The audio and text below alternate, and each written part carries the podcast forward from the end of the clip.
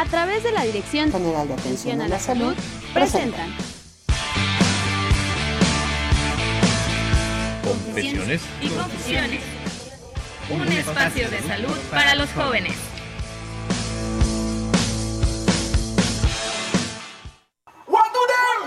Cuidado que mosquito te pica. Cuidado que mosquito te pica. Cuidado que mosquito te pica. Cuidado que mosquito te pica.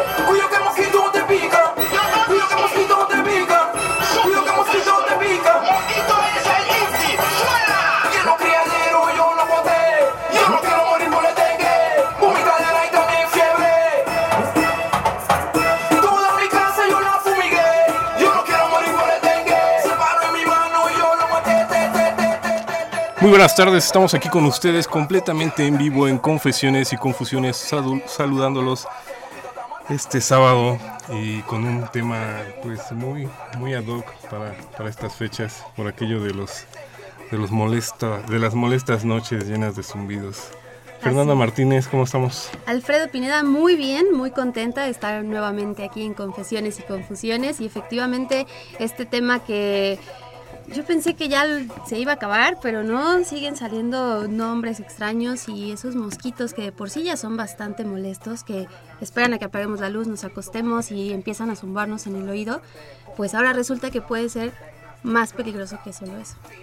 Sí, parecieran modas, ¿no? Que van apareciendo. Bueno, y ahora vamos a hablar de, y hace un año hablamos de, y, y siguen estando al día los, los mosquitos y todo lo aquello que pueden transmitir. Y además agregamos que eso es lo más peligroso, ¿no? Eso es, eso es lo más complicado, lo más triste de todo esto. Pero bueno, para variar tenemos por aquí eh, primera vez, ¿no? Segunda vez en este año. Aclárenme el punto. ¿no? En vivo. En vivo es primera, ¿verdad? Bienvenida a nuestro gran equipo de salud ambiental. Qué gusto que estén aquí todos reunidos ahora sí, recibiendo al año en Confesiones y Confusiones. Llegaron todos, eso sí es una, una sorpresa. Sí, tenemos Bueno, al... incluyendo a Fernanda Martínez. Es que yo había estado aquí desde inicios de año. Pero bueno, para mí siempre es de verdad como si fuera la primera vez y... Y, les digo, en compañía de, de grandes amigos, está con nosotros el médico veterinario zo- zootecnista, Juan Mancilla. Doctor, ¿cómo está? ¿Qué tal, Fer? Buenas tardes, Alfredo, buenas tardes. Pues sí, es el primero de la serie de este año, con este tema que justamente como lo mencionabas, Alfredo, parecería moda.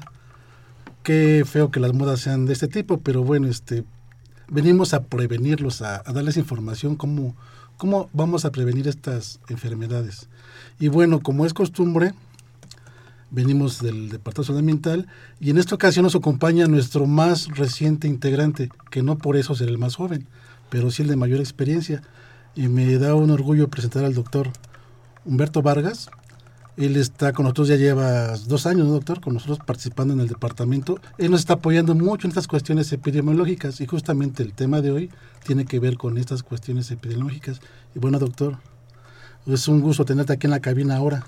El gusto es para mí. Muy buenas tardes a todo el auditorio y a ustedes. Muy bien, y pues antes de, de- de hablarles de cuál es nuestro tema del día de hoy, me gustaría presentarles también a grandes amigos, médicos veterinarios zootecnistas, zootecnistas, perdón, Andrea Martínez García. Hola, buenas tardes. Y también tenemos a Roberto Carlos Álvarez Muñoz. ¿Cómo Hola, ¿qué tal? Muy buenas tardes. Y ahora sí, ¿cuál es nuestro tema del día, mi querido Alfredo? Híjoles, pues eh, como bien lo decíamos, ¿no? Ya hace un año veníamos tocando estos temas de, de lo que pueden lograr los mosquitos, pero nos damos cuenta que, que esto continúa, entonces vamos a hablar un poco sobre las enfermedades actuales producidas por piquetes de mosco, que entre ellas podemos encontrar el dengue, el chikungunya o el zika, ahora tan, tan, tan nombrado, tan, tan peligroso que, que se ha descubierto que puede ser. Y bueno, doctor Humberto Vargas, nos gustaría justamente iniciar por esta parte, hablar cuál es cada una de estas tres grandes temas que son el dengue, después avanzamos con el chikungunya y terminamos con Zika. Muchas gracias. Pues si ustedes me lo permiten, eh, vamos a hablar simultáneamente de las tres enfermedades debido a que precisamente las tres eh, enfermedades, dengue, chikungunya y zika, son enfermedades infecciosas que están producidas por un virus, virus diferentes para cada una de ellas, que se llaman arbovirus. y tienen esa denominación precisamente porque son transmitidas por un, por un vector. Generalmente el vector en este caso es un mecanismo por el cual se va a transmitir propiamente el virus hacia una persona, hacia un huésped, o hospedero que también se le denomina. Eh, normalmente el huésped suele ser una persona susceptible para adquirir esta o cualquier otra enfermedad en el caso de las enfermedades infecciosas. En los tres casos el vector se denomina el mosco, es un mosco llamado Aedes aegypti, aunque puede haber otras dos variedades, el Aedes eh, albopictus o el Aedes africanus. Para el caso y en nuestro país podemos decir que el Aedes es simplemente el mecanismo de transmisión o el vector que produce estas tres enfermedades. Estas tres enfermedades podemos decir que son enfermedades emergentes transmitidas por vector, se les llama ETB. Son de alta importancia en salud pública porque eh, en nuestro país y a nivel mundial ha habido brotes importantes en cuanto a la magnitud, que estaríamos hablando del número de personas que se van enfermando, la trascendencia, que quiere decir las características que producen en la, eh, como enfermedad en las personas cuando éstas se presentan en grupos de edad específicos, como pueden ser algunas de estas enfermedades que se presenten en la población adulta, en adultos mayores o en niños, que cualquiera de ellas eh, presentándose en, este en estos grupos de población suelen ser más agresivas. Y lo mismo con la población productiva, que les eh, producen días de, de asueto debido a la incapacidad que se presenta por la enfermedad.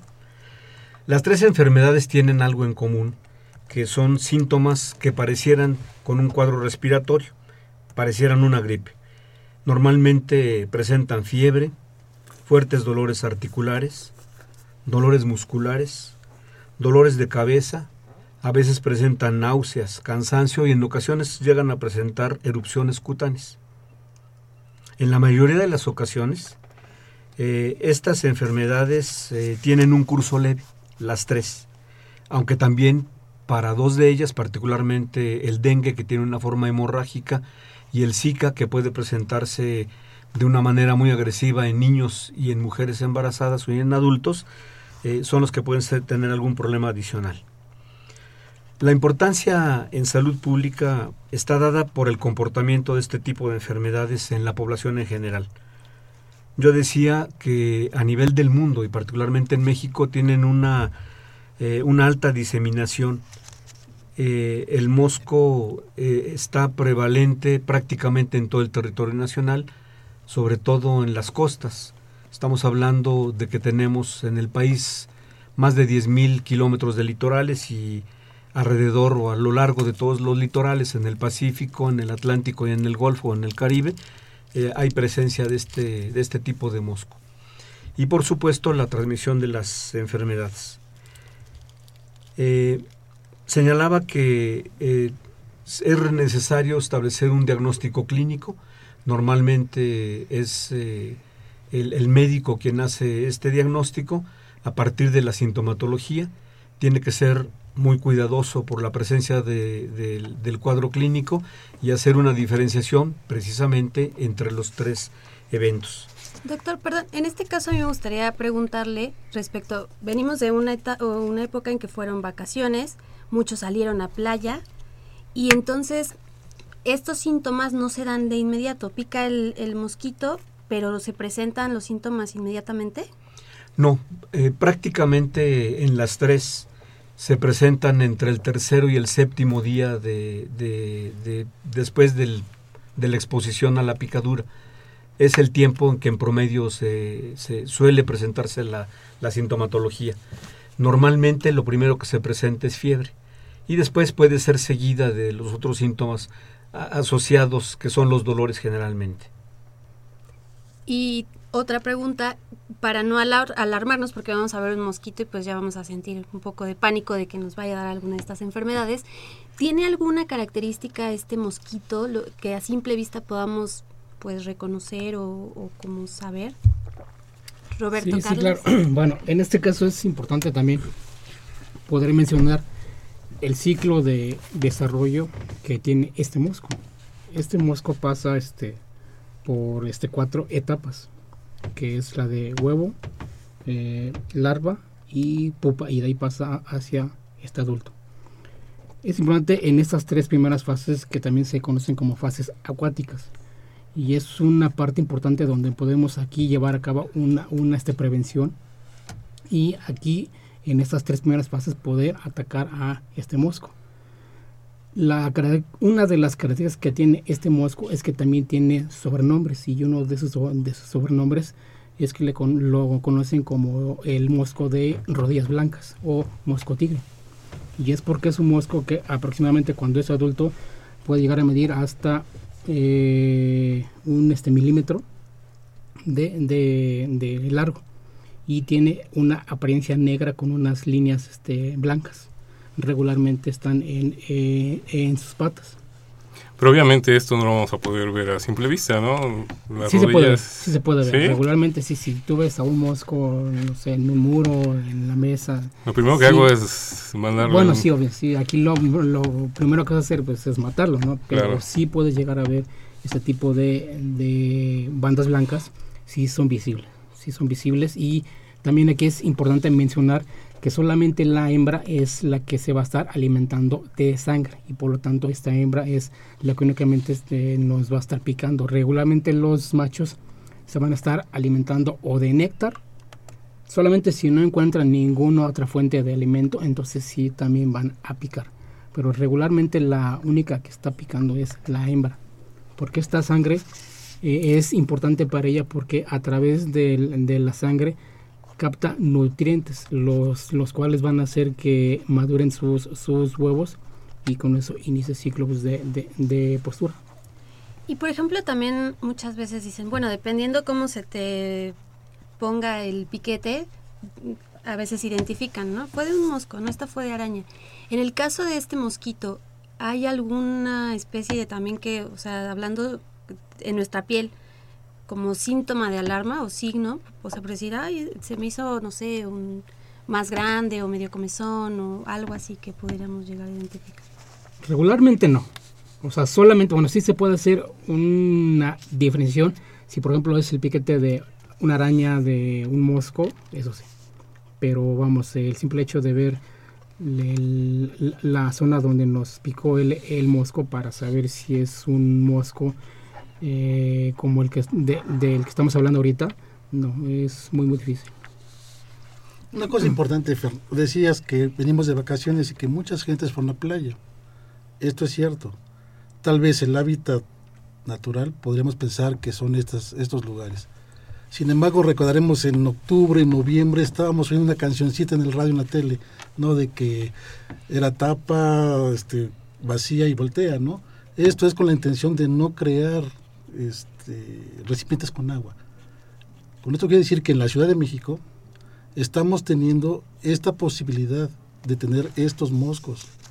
Entonces no solamente cuando vayamos de vacaciones hay que estar protegidos, aquí también. Y la prevención es esa. Eliminar todas las, posibles fuentes de, de, agua. Cuando estábamos preparando esto, el doctor Humberto y yo platicábamos anoche este, que el huevo del mosco puede durar latente hasta un año. Y con un poco de humedad este huevo va, a eclosionar. Entonces, ahorita que es temporada de frío, es poco común, o era poco común, que tuviéramos el, famoso zumbido en la noche, ¿no? Porque hacía frío los, los moscos no, no, no es su hábitat natural. Sin embargo, ya tenemos, no sé, alguien en casa ya puede estar oyendo los zumbiditos de los moscos, ¿no? Se debe a muchas cosas. A lo mejor tienen calefacción, a lo mejor pusieron algún, algún este, cosa para calentar el ambiente de casa y también estamos ayudando a los moscos a que tengan un ambiente propicio, ¿no? En estado natural, los moscos ahorita no tendrían que estar en actividad así fuerte, sin embargo la tenemos. La intención es que nos protejamos, nos aprendamos a, más allá de poder identificar el mosco, eliminarlos. Ya en algunos otros programas hemos hablado de saneamiento básico y hablamos de las, de las hormigas, hablamos de las arañas, de los alacranes. Bueno, esta vez nos toca hablar de los moscos y con esa intención, porque hemos estado oyendo en las noticias, el público ha de estar oyendo en las noticias estas cuestiones, ¿no? La famosa cancioncita o en estos días pasados, dos o tres días pasados, mucho estaban hablando del Zika en, en- en las noticias, ¿no? Porque ya está a estas altitudes. En este sentido, y antes de que avancemos sobre el tema, manejan que es un vector. O sea, obviamente eh, el mosco no produce o no nace con, con este virus. ¿Sabemos de su origen, eh, dónde, dónde lo obtiene o es por, por andar de picando aquí y allá, por decirlo de alguna manera? Eh, efectivamente es por andar picando aquí y allá, y normalmente se trata de que picaron a una persona con la enfermedad. Entonces pican a la persona con la enfermedad, como dice el doctor Álvarez, extraen la sangre y en esa sangre ya llevan un contenido de virus. Cuando vuelven a picar a otra persona para darle mantenimiento a, a las proteínas que requieren para la maduración de los huevecillos que tienen dentro, es cuando transmiten el virus. Y por ejemplo, en el caso de los huevecillos, eh, ¿permanece este virus en los próximos moscos o tendrían que ellos a su vez que picar a un infectado? En efecto, tendrían que picar a un infectado. O sea, en los huevecillos solamente vamos a encontrar a- al, al- al mosco antes de ser mosco. Si al decir que el, que el mosco es un, es un vector, no padece ninguna enfermedad. Es como, como quien se inyecta, ¿no? Tenemos el riesgo de que si compartimos jeringas, nos podemos contagiar. Y la jeringa no es la que está enferma, sino ya alguien se picó con esa jeringa y así se va transmitiendo. Pasa con el, con el mosco. El huevo, la larva, las estrellas que decía este Robert, no tienen, no cursan por esta enfermedad, no, no tienen el virus. El virus lo, lo, lo tienen hasta que pican a una persona enferma y después van picando a otro y a otro y a otro. Porque digo, no es echarle la culpa a nadie, pero se habla mucho de que este tipo de, de virus, su origen puede ser eh, este, el continente africano, ¿no? O algo más lejano todavía. Entonces, ¿cómo es que llegan hasta América, por decirlo de alguna manera? De hecho, en los tres casos son el origen efectivamente es africano.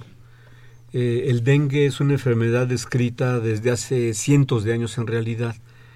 Y eh, es en China donde empezaron a describirla como tal, como una fiebre con las características que tiene. Cuando hablamos de chikungunya, chikungunya es una voz africana que quiere decir el que camina doblado, por la sintomatología que produce, eh, sobre todo de dolores musculares, que hace efectivamente que las personas cuando caminen tengan que flexionarse hacia el frente. Y ese es el término, por eso se llama el que camina doblado. En el caso del Zika, eh, Zika es el nombre de una, un grupo de bosques en el África también, eh, en, Uganda, y eh, proviene el nombre precisamente de los bosques de Zika en Uganda, esta enfermedad. De las tres enfermedades, la más antigua, decíamos, es el dengue. El chikungunya aparece por ahí de mediados de, del siglo pasado, por ahí por 1947, es cuando se identifica el primer caso. Y en el caso de Zika, eh, estamos hablando más acá, es alrededor de 1960 cuando se identifica el primer caso de, de, de Zika eh, en los bosques, en un monorresus precisamente, transmitido al hombre, y de ahí empieza a dispersarse alrededor de, del África meridional y hacia Europa y al resto del mundo. Andrea doctor. Ahora, como preguntaba Alfredo, ¿cómo pudo haber, cómo pudo haber sido que si esta enfermedad se, se origina en África y ya se esparció por el mundo, pues bueno, hay gente que viaja, ¿no? Este, pudo haber sido picado por allá, se contagió, no hay síntomas, regresa al país de origen, ya viene enfermo, y pues aquí también, bueno, podemos tener este tipo de moscos, ¿no? Y es como se pudo haber dado la diseminación de la enfermedad. Sí, pues es que tenemos que recordar justamente eso. eh, como seres humanos, pues estamos acostumbrados a, a viajar, a ir de un lado para otro y a veces no tenemos las precauciones. Cuando vamos, no sé, de América a Europa, pues muchas veces podemos traernos también eh, otras enfermedades, ¿no? Y lo mismo este, las personas que vienen de, turistas acá. Entonces, por eso es importante que cuando ustedes vayan de vacaciones sean precavidos, ¿no? Que se informen más o menos como qué podríamos encontrar en el lugar al que, al que voy. Porque así también podemos tener eh, un poco más de conciencia, ¿no?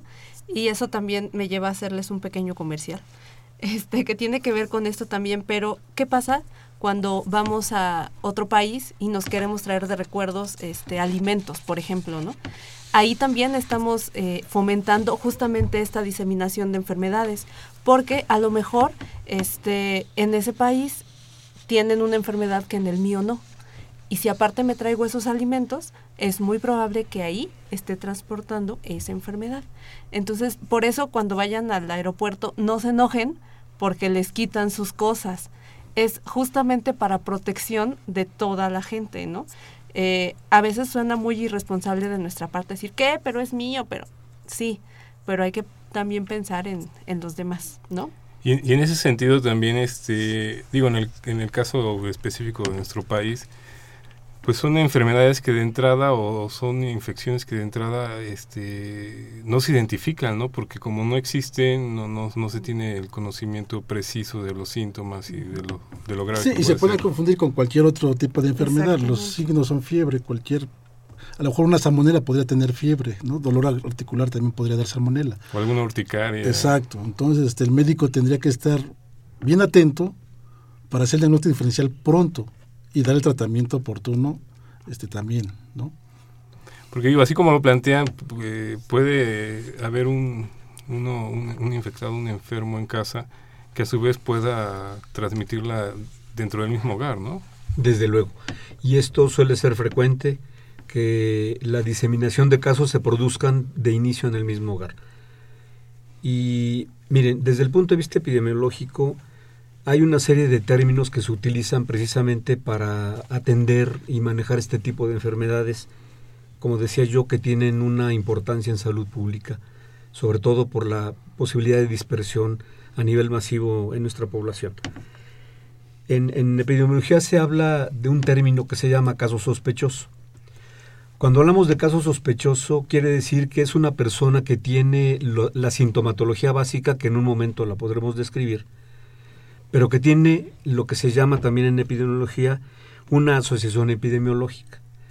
Digamos, para el caso de estas tres enfermedades, e inclusive algunas otras más que no estamos charlando ahorita, pero que también tienen un origen en, vectores, como lo es la fiebre del Nilo o la fiebre amarilla, eh, esta eh, asociación epidemiológica significa que además de los síntomas que presenta, puede ser que haya existido y la persona, el médico lo tiene que preguntar y la persona lo tendrá que declarar, si el del lugar a donde viene reconoce o sabe que hay X enfermedad, si del lugar a donde viene o donde vive conoce que existe ese tipo de mosquito. Por eso, como decía el doctor Álvarez, la importancia de alguna forma reconocer ese tipo de mosco. Tenemos dos grandes grupos de enfermedades que son transmitidas por vectores. Una que también subsiste en el país y que todavía no se termina es el paludismo y otras es- estas otras enfermedades. El paludismo es un mosco un poco más grande que se denomina anófeles y este que es el, el Aedes aegypti. Entonces, cuando existe esta asociación epidemiológica, quiere decir que además de los síntomas, la persona puede saber o puede identificar que de donde viene hay la enfermedad o hay el mosco o inclusive hay alguna persona cercana que ha, sufrido la enfermedad. Entonces es, cuando hablamos desde el punto de vista epidemiológico del diagnóstico de una enfermedad, generalmente tenemos como un criterio inicial el caso sospechoso y adicionalmente la asociación epidemiológica. Eh, Estamos aquí con ustedes en Confesiones y Confusiones. Los seguimos invitando para que se comuniquen al 5536-8989. También les recordamos que estamos en las redes sociales como Confesiones y Confusiones en el Facebook o en el Twitter como arroba unanconfeso. Vamos a ir a una breve pausa aquí y regresamos con ustedes completamente en vivo.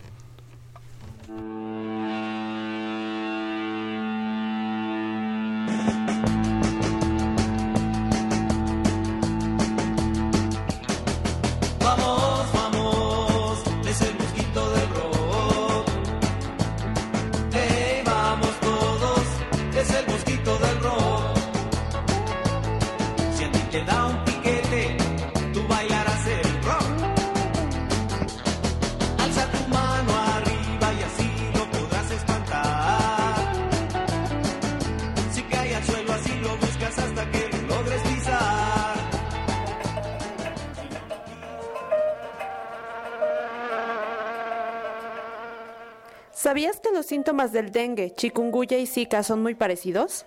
Pero si ponemos atención podemos diferenciar una enfermedad de otra. El dengue presenta fiebre habitualmente de 39 a 40 grados centígrados, así como dolores musculares intensos. Puede complicarse cuando se observa sangrado, que se manifiesta con manchas rojas en la piel.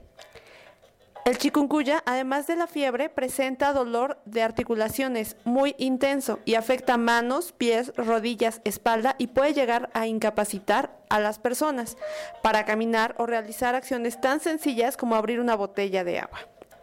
El Zika no presenta rasgos particularmente característicos, pero en la mayoría de los pacientes se observan erupciones en la piel y en algunos de ellos conjuntivitis. Por lo anterior, debes acudir al médico de inmediato si es que presentas alguno de estos síntomas.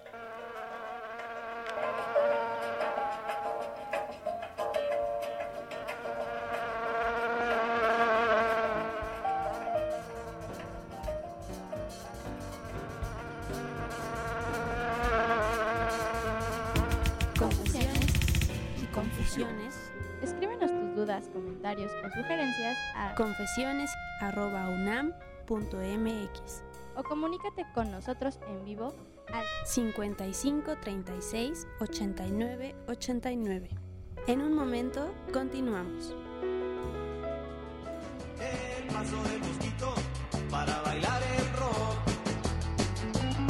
Tú lo espantaste del cielo y al suelo fue a dar.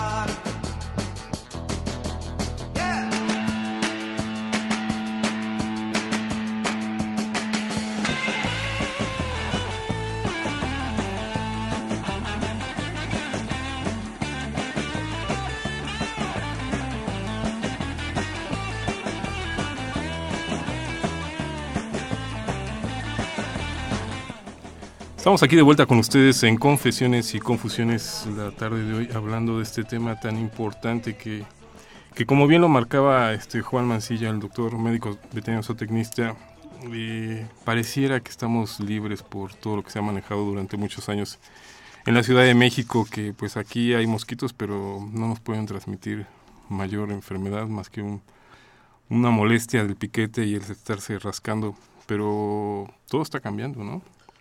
Sí, estas cuestiones, estos descuidos que hemos tenido durante muchos años, nosotros, nuestros abuelos, nuestros etcétera, ¿no?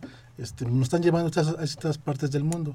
Y bueno, las globalizaciones y las tecnologías y muchas cuestiones que están haciendo que nuestro planeta cambie y pues estas cuestiones también van, a- van evolucionando y van creándose enfermedades nuevas que no necesariamente tendría que ser terrorismo, ¿no? Pero bueno, ahí están las, las enfermedades, nos podemos estar enfermando de cualquier cosa. Ahorita comentamos que es la época de los de las garrasperas, ¿no? Pues sí, los cambios de clima. Te pones en el sol, te, te rostizas, te vas a la sombra, te congelas.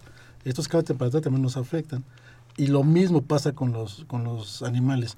Hay que recordar que todos vivimos en el planeta bajo las mismas as- atmósferas, bajo las mismas condiciones, entonces pues, estamos conviviendo, ¿no? Nos pasamos los bichos de unos a otros. Y quizá en este caso también a mí lo que me llama la atención es que precisamente como usted lo dice, doctor Mancilla, como son enfermedades que pues aparentemente son o relativamente nuevas, la dificultad de, de diagnosticarlas. Y también aquí que hablamos de tres enfermedades distintas y sin embargo el doctor Humberto Vargas dice, bueno, tienen los mismos síntomas. Entonces, los médicos o el propio paciente, ¿cómo puede identificar que se trata de una u otra y que efectivamente se trata de, de dengue quizá o de zika y no es un mero resfriado. Si me permiten, vamos a hacer un análisis comparativo entre la sintomatología general que tienen estas tres enfermedades y la forma en que se presentan o se pueden presentar en las personas. Primero, la fiebre suele ser arriba de los 39 grados en las tres enfermedades. En el caso del dengue, se puede presentar durante dos hasta siete días y es bastante intensa. La fiebre en el dengue, en, de las tres enfermedades, es, es la que tiene una mayor, eh, digamos, un- una mayor presentación. Después le sigue chikungunya, que la fiebre también arriba de los 39 grados se puede presentar desde 4 hasta 8 días. Entonces, si la fiebre se presenta pronto y tiene esa duración, uno puede determinar eh, precisamente o iniciar el diagnóstico. También hay que decir que en el caso del chikungunya la fiebre es, eh, es un poco más leve, es un poco menos molesto. Y para el caso del Zika la fiebre puede ser de menos, de, entre 38 y 39 grados, o sea, se manifiesta con menos fiebre y además también este puede durar de 4 a 10 días. Eh, el síntoma, el segundo síntoma por frecuencia en la población que ha sido estudiada es el dolor muscular. El dolor muscular también se presenta con mayor intensidad en el dengue, le sigue el chikungunya y más o menos igual se presenta el dolor en el, en el Zika. Después sería el dolor articular. En el, el dolor articular, en el caso del dengue, es eh, menos fuerte, se presenta a nivel de la espalda, por eso el dengue también le llaman quebrantahuesos, y el, el dolor se da alrededor de la columna vertebral. En el chikungunya el dolor es bastante más intenso y hace en ocasiones que la persona se tenga que doblar para, poderse, para poder caminar y desplazarse. Y la diferencia del dolor articular en el caso del Zika es que éste se presenta con más frecuencia en articulaciones distales, es decir, en las manos, en los pies, en las rodillas. Entonces aquí hemos analizado tres, tres síntomas y más o menos cuál es la, la característica. Un cuarto síntoma por orden de frecuencia es el dolor de cabeza. Y este también es más intenso en el dengue, menos intenso en el, en el, en el, en el chikungunya y estaría en medio, el dolor de cabeza, en el Zika. Algún otro síntoma que permite tener la diferenciación es el dolor de los ojos. Eh, se denomina dolor retroocular porque se produce en la parte posterior de los ojos, del globo ocular. Es mucho más frecuente y con mayor intensidad en el Zika, menos frecuente en el dengue y medianamente se manifiesta en el chikungunya. Y también tenemos otro elemento de diagnóstico que nos permite hacer la diferenciación, que es la conjuntivitis. Es una conjuntivitis general que se denomina no purulenta porque no hay pus. Muchas veces la conjuntivitis primaveral encontramos una gran secreción de legaña o lagaña que también se le conoce, pero esta se presenta con mayor frecuencia en el Zika. Casi no es presente en el chikungunya y podríamos decir que se ve un poquito más en, la, en el dengue. Y finalmente, eh, lo que le llaman sarpullido o salpullido, más bien que lo conocemos por acá, se presenta con más frecuencia también en el Zika, le seguiría en orden de presentación el chikungunya y después el dengue. Estas, digamos, serían los síntomas con mayor frecuencia observables. Y después de ahí eh, hay otros síntomas generales que, que también se pueden ver. Por ejemplo, náuseas y vómitos se pueden observar en el Zika y casi no se van a ver en el, en el chikungunya y prácticamente no se van a presentar en el, en el dengue. Puede haber la presencia de moretones eh, o de manchas rojas debajo de la piel que se pueden observar en el dengue y en este caso nos puede empezar a hablar de la forma grave del dengue que se denomina dengue hemorrágico y con menor frecuencia se van a ver en el chikungunya y se pueden observar también los moretones en el caso de Zika. Sangrado puede verse ya con cierta frecuencia y más patente a nivel de las, de las encías en el dengue y esto ya nos habla con más precisión de, de la forma hemorrágica. Cuando existe en el caso del dengue la presencia de sangrado y que podemos estar pensando en la forma hemorrágica del dengue, va a haber, sí, vómito y va a haber probablemente vómito con sangre y un intenso dolor abdominal, así como la presencia de ya no fiebre, sino más bien baja temperatura. El chikungunya se ofrece en su presentación, además de los síntomas que yo les he dicho, puede tener también eh, hemorragia, puede tener eh, vómito, que suele ser más que vómito la sensación de, de asco de ganas de vomitar, y, y hasta ahí va a pasar esta enfermedad. Y en el caso del Zika podemos tener eh, una presencia de una enfermedad mucho, muy leve, o también tener la presencia de, de- una forma grave, a donde podemos observar eh, edema o hinchazón de miembros, tanto superiores como inferiores, puede haber diarrea, o en su caso, en contraposición, puede haber estreñimiento, puede haber falta de apetito, Y para el caso del Zika se ha observado en algunos países, particularmente en Brasil, que mujeres que han tenido esta enfermedad eh, asociadas cuando han tenido a sus hijos, se ha observado que ha habido la presencia de microcefalia, es decir, niños con el, el- la expresión de su cráneo pequeño, y esto por eso se habla de, la, de este problema de enfermedad, particularmente con el Zika. Y ahora que menciona esta parte, ¿se curan? ¿Hay tratamiento? ¿Cómo funcionan? Ya que se identificaron. En general, todas las enfermedades virales se denomina son autolimitantes. La expresión de autolímite está dado por la presencia de anticuerpos personales que van generándose cuando, desde que se inicia eh, el fenómeno de la enfermedad con la persona, se empiezan a generar anticuerpos y en la medida en que haya una gran producción de anticuerpos, se va a producir la cura de la enfermedad. Esta es la autolimitación que se produce. Entonces, todas estas enfermedades son autolimitantes. En general, cualquier enfermedad viral no tiene cura, sino solamente la autolimitación, que podemos hablar prácticamente de una cura para muchas de ellas, para otras no. Pero esta, eh, el, manejo que se tiene que hacer de esas tres enfermedades, como no tienen cura a través de medicamentos, es solamente eh, el manejo desde el punto de vista sintomatológico. Entonces se tienen que utilizar, para el caso de la fiebre, medicamentos eh, que van a producir analgésicos, antipiréticos que se denominan, que van a reducir la fiebre. Normalmente lo que sí se previene no utilizar ni aspirina ni metamisol, que sería como la neomelubrina, que es el nombre comercial, y puede utilizarse el acetaminofén, que es el, el medicamento que se recomienda que se utilice. Se recomienda utilizar para los dolores de las articulaciones algunos medicamentos eh, antiinflamatorios, no, no esteroides, no producidos por, como corticoides, para que se reduzca la, la inflamación. Muchos de los analgésicos tienen la doble propiedad de ser analgésicos y, y- antiinflamatorios. Eh, se puede utilizar los analgésicos tipo diclofenaco o ketorolaco, pero vamos, la utilización de los medicamentos son solamente sintomáticos y siempre deben estar prescritos por un médico. Entonces, en este sentido, la persona que contrae el virus ya de alguna manera se queda permanentemente con él, únicamente supera los síntomas. No, el virus eh, se autolimita por, lo, por los anticuerpos del ser humano, prácticamente los destruye, los glóbulos blancos los, eh, los atraen, se los comen y la gente que va a curar va a tener los anticuerpos específicos para esa enfermedad.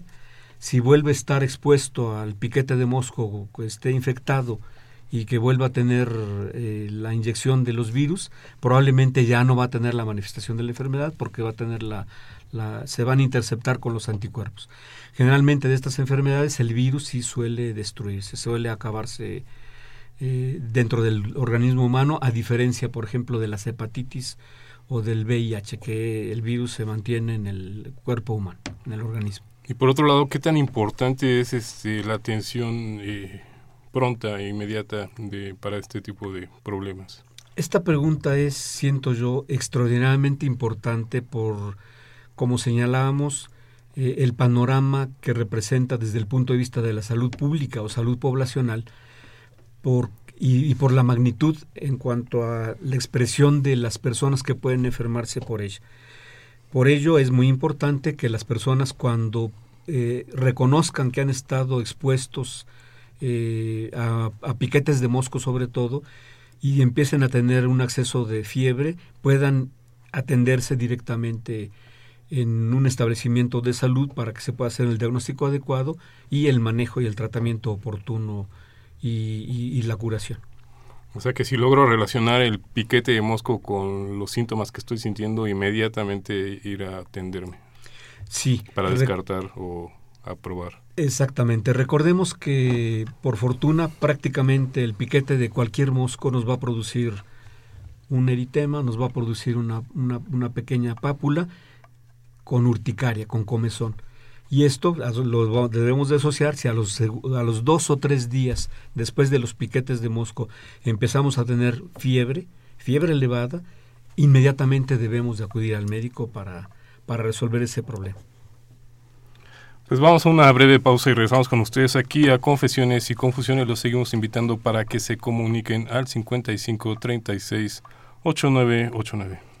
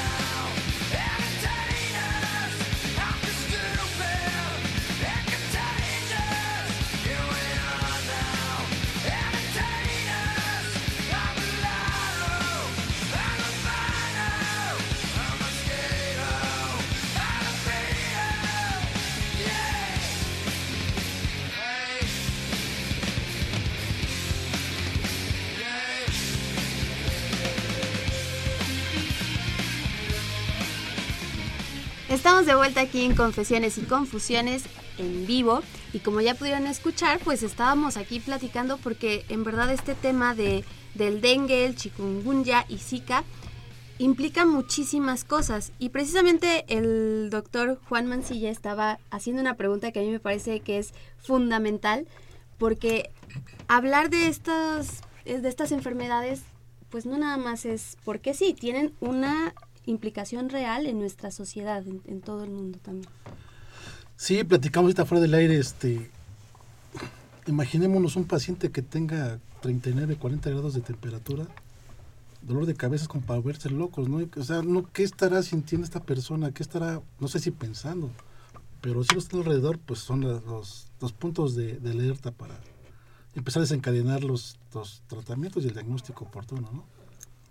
Doctor Humberto Vargas Flores. Efectivamente, sí, es la implicación que se tiene y por ello es importante que cuando, como yo decía, en primer término podamos reconocer que estuvimos expuestos a la picadura del mosquito y que empecemos a tener una fiebre intensa, es el momento para acudir oportunamente con el médico para que nos haga el diagnóstico del problema que tenemos. Oye, Doc, se podría, ahorita con la pregunta que nos hace Alfredo de sobre si la persona quedaba como portador, se podría, para que la gente tenga más, más idea, se podría comparar con lo que pasa, por ejemplo, con la rubiola, que los, o sea, da, da, o, la, varicela da, da, la, sufre la enfermedad, como dices, autolimita y el individuo queda como si nada.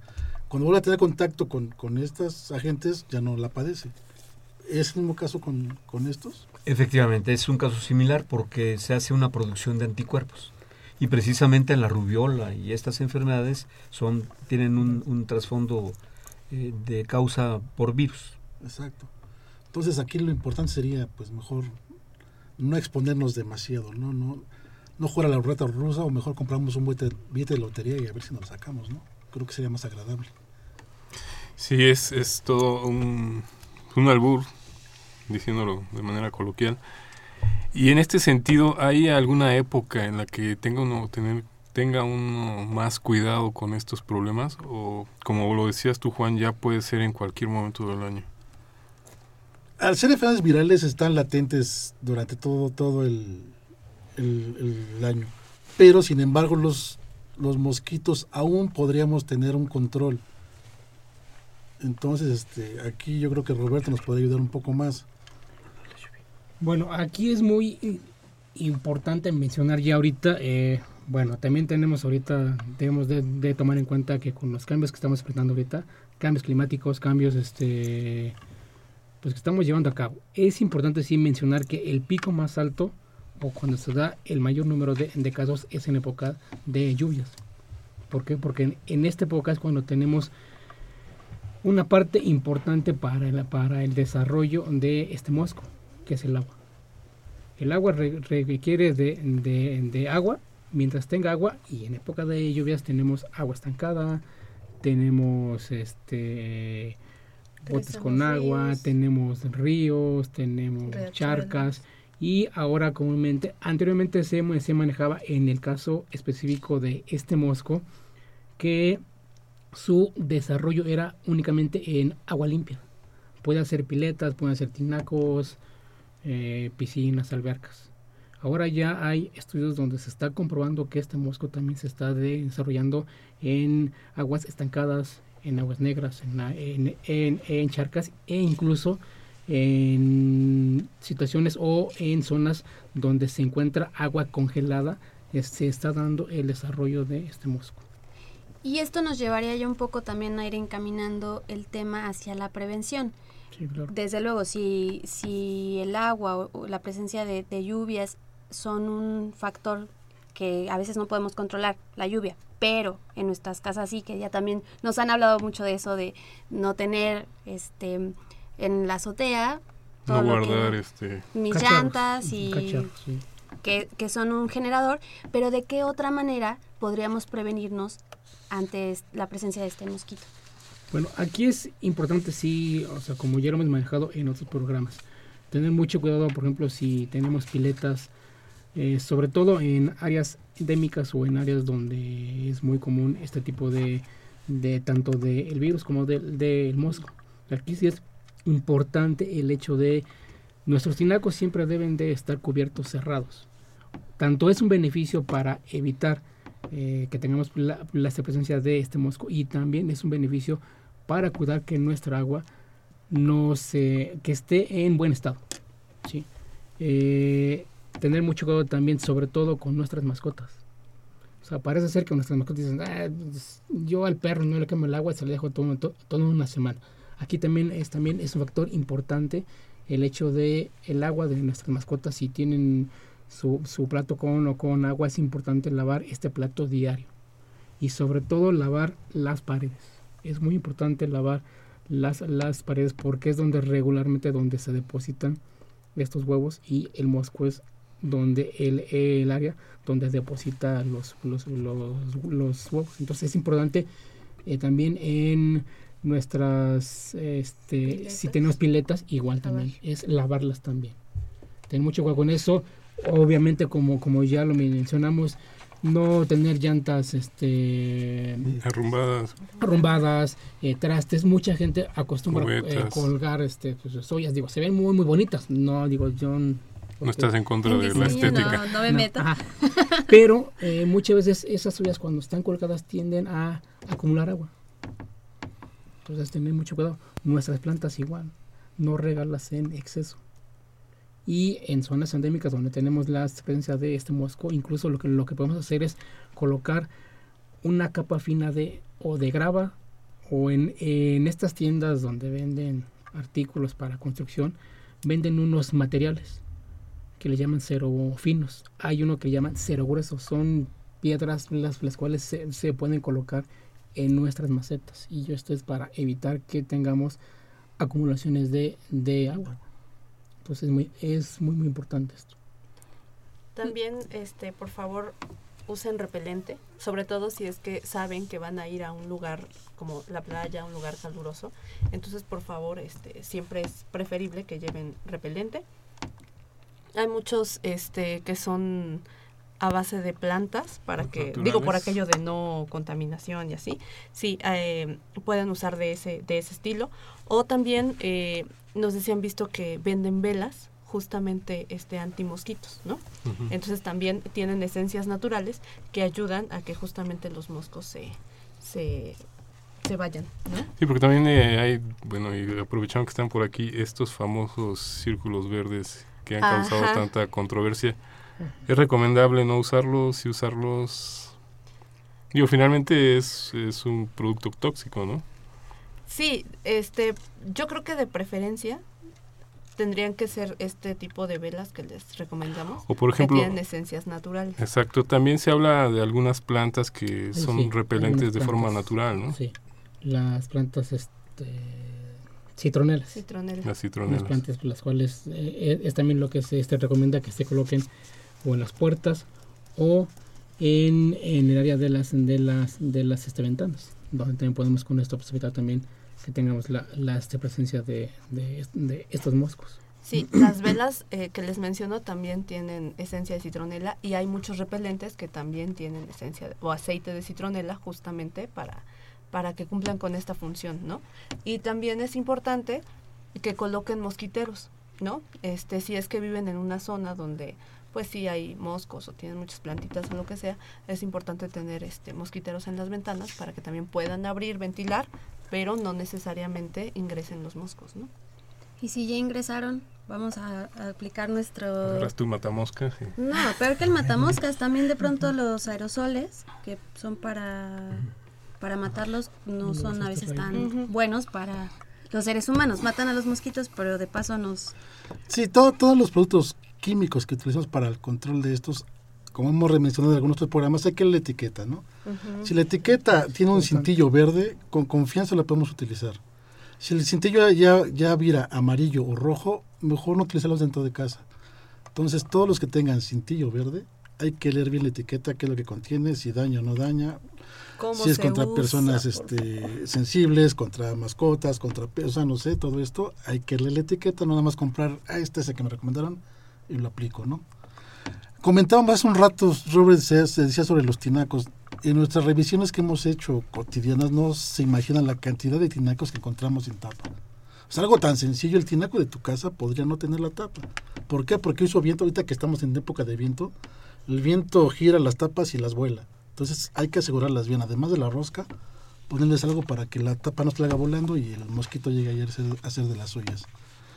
Este, las cisternas también bien tapadas, para que no vaya a haber un accidente, se vaya alguien, un niño, un adulto, una mascota, lo que sea, bien tapada para que los, los mosquitos no hagan de las suyas. Y tú preguntabas que si todo el año pensaban que Robert lo iba a comentar. Recordemos que hace un par de semanas amanecimos el lunes lloviendo. Pues esta llovizna pudo haber provocado la eclosión de los huevos que estaban ahí este, por algún lado latentes, ¿no? Por eso es que algunos ahorita ahí en casa y empiezan a oír los zumbidos, porque tuvimos una época de humedad hace poquito. Las temporadas de lluvias han sido moviendo, casi ya vamos a tener lluvias todo el año. Entonces, México, la Ciudad de México va a estar con estas características de producción de moscos todo el año, ¿no? Entonces el clima también va cambiando. Y me imagino que el mismo mosquito va evolucionando. ¿no? Exacto, se va a adaptar, se está adaptando a la altura de la Ciudad de México. El mosquito ya tiene estas características de poderse adaptar a esta, estas altitudes. Antes, como bien decíamos al principio del programa, fuimos a la playa y en la playa es otra cosa, ¿no? No, en Ciudad de México, este tipo de insectos se están empezando a adaptar a las presiones atmosféricas en las que estamos viendo nosotros. Para variar el DF y la Ciudad de México. Así es, bueno, Todo Ciudad, cambia. Ciudad de México somos. Ahora. Y lo que no cambia, Alfred, es el reloj Ah, ya vas a en- a empezar. nuestro favor. Fer. Yo lamento ser la portadora de, esa mala noticia que ya estamos por despedirnos. Y no queremos irnos precisamente sin que nos den sus conclusiones. Doctor Humberto Vargas Flores, muchas gracias por estar esta tarde con nosotros con estos temas tan importantes. Al contrario, muchas gracias a ustedes. Y mi conclusión sería eh, una síntesis de lo que se ha señalado en este último momento, que es de lo más importante. Primero, los mecanismos de prevención. estarían orientados uno a lograr que el mosco se reduzca en cuanto a la densidad y sería a través de lo que se ha señalado aquí en la forma de, de ex- de exterminarlo lo más posible. Y el segundo elemento, la forma de que tenemos de protegernos, evitando la presencia de, nosotros mismos en el momento en que están picando los moscos, que son cuando empieza a reducirse la luminosidad del sol en la tarde o al amanecer. Entonces yo creo que como conclusión es un aspecto solidario por parte de la población el que se mantengan los reservorios a donde se van a, a reproducir los mosquitos eh, de una forma controlada. Roberto Carlos Álvarez Muñoz, médico veterinario zootecnista. Bueno, sí, también únicamente es mm, no este, pues, alarmarnos, aplicar las medidas preventivas que hemos estado man- manejando y creo que con esto podemos estar atacando de una manera al, a este mosco y es importante no automedicarnos como, como ya lo comentamos también. Andrea Martínez García, también Pues- médico veterinario zootecnista. Muchas gracias. Este, y bueno, lo único que, que sí quisiera yo comentar es que es importante que cuando acudan al médico y les haga preguntas, respondan con sinceridad, porque a partir de la información que tiene el médico va a ser cómo va a integrar ese diagnóstico, ¿no? Entonces, por favor, respondan con sinceridad. Sean honestos, Por al menos favor. con el médico. Y el jefe de este Departamento de Salud Ambiental de la Dirección General de Atención a la Salud, doctor Juan Mancilla. Pues nada, me resta agradecer a mis compañeros, Andrea Roberto, darle la bienvenida nuevamente al doctor Humberto, gracias por estar con nosotros, y a ustedes que sábado a sábado nos acompañan en nuestras emisiones, ¿no? Muchas gracias. Y bueno, nos, los que nos acompañaron este, rápidamente aquí como servicio social, le estamos agradeciendo a la doctora Viridiana Huitrón. Alfredo, muchísimas gracias, qué bueno que nos acompañaron esta tarde de confesiones y confusiones. Fernanda Martínez, Alfredo Pineda. Nos despedimos de ustedes. Crescencio Suárez Blancas en los controles técnicos, te agradecemos. Don Jesús Ruiz Montaño, que siempre nos acompaña. Juan Carlos Osornio en la continuidad. Una emisión más de confesiones y confusiones. Hasta la próxima. hasta la próxima nos escuchamos.